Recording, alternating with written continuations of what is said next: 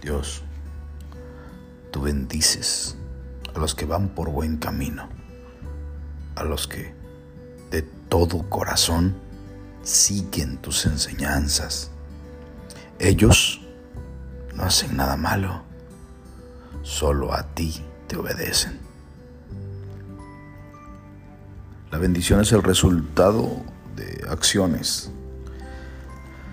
Tomar una decisión en, en cuanto a nuestro caminar con Dios y poner en acción lo aprendido, eso es caminar en fe y no ser doble cara.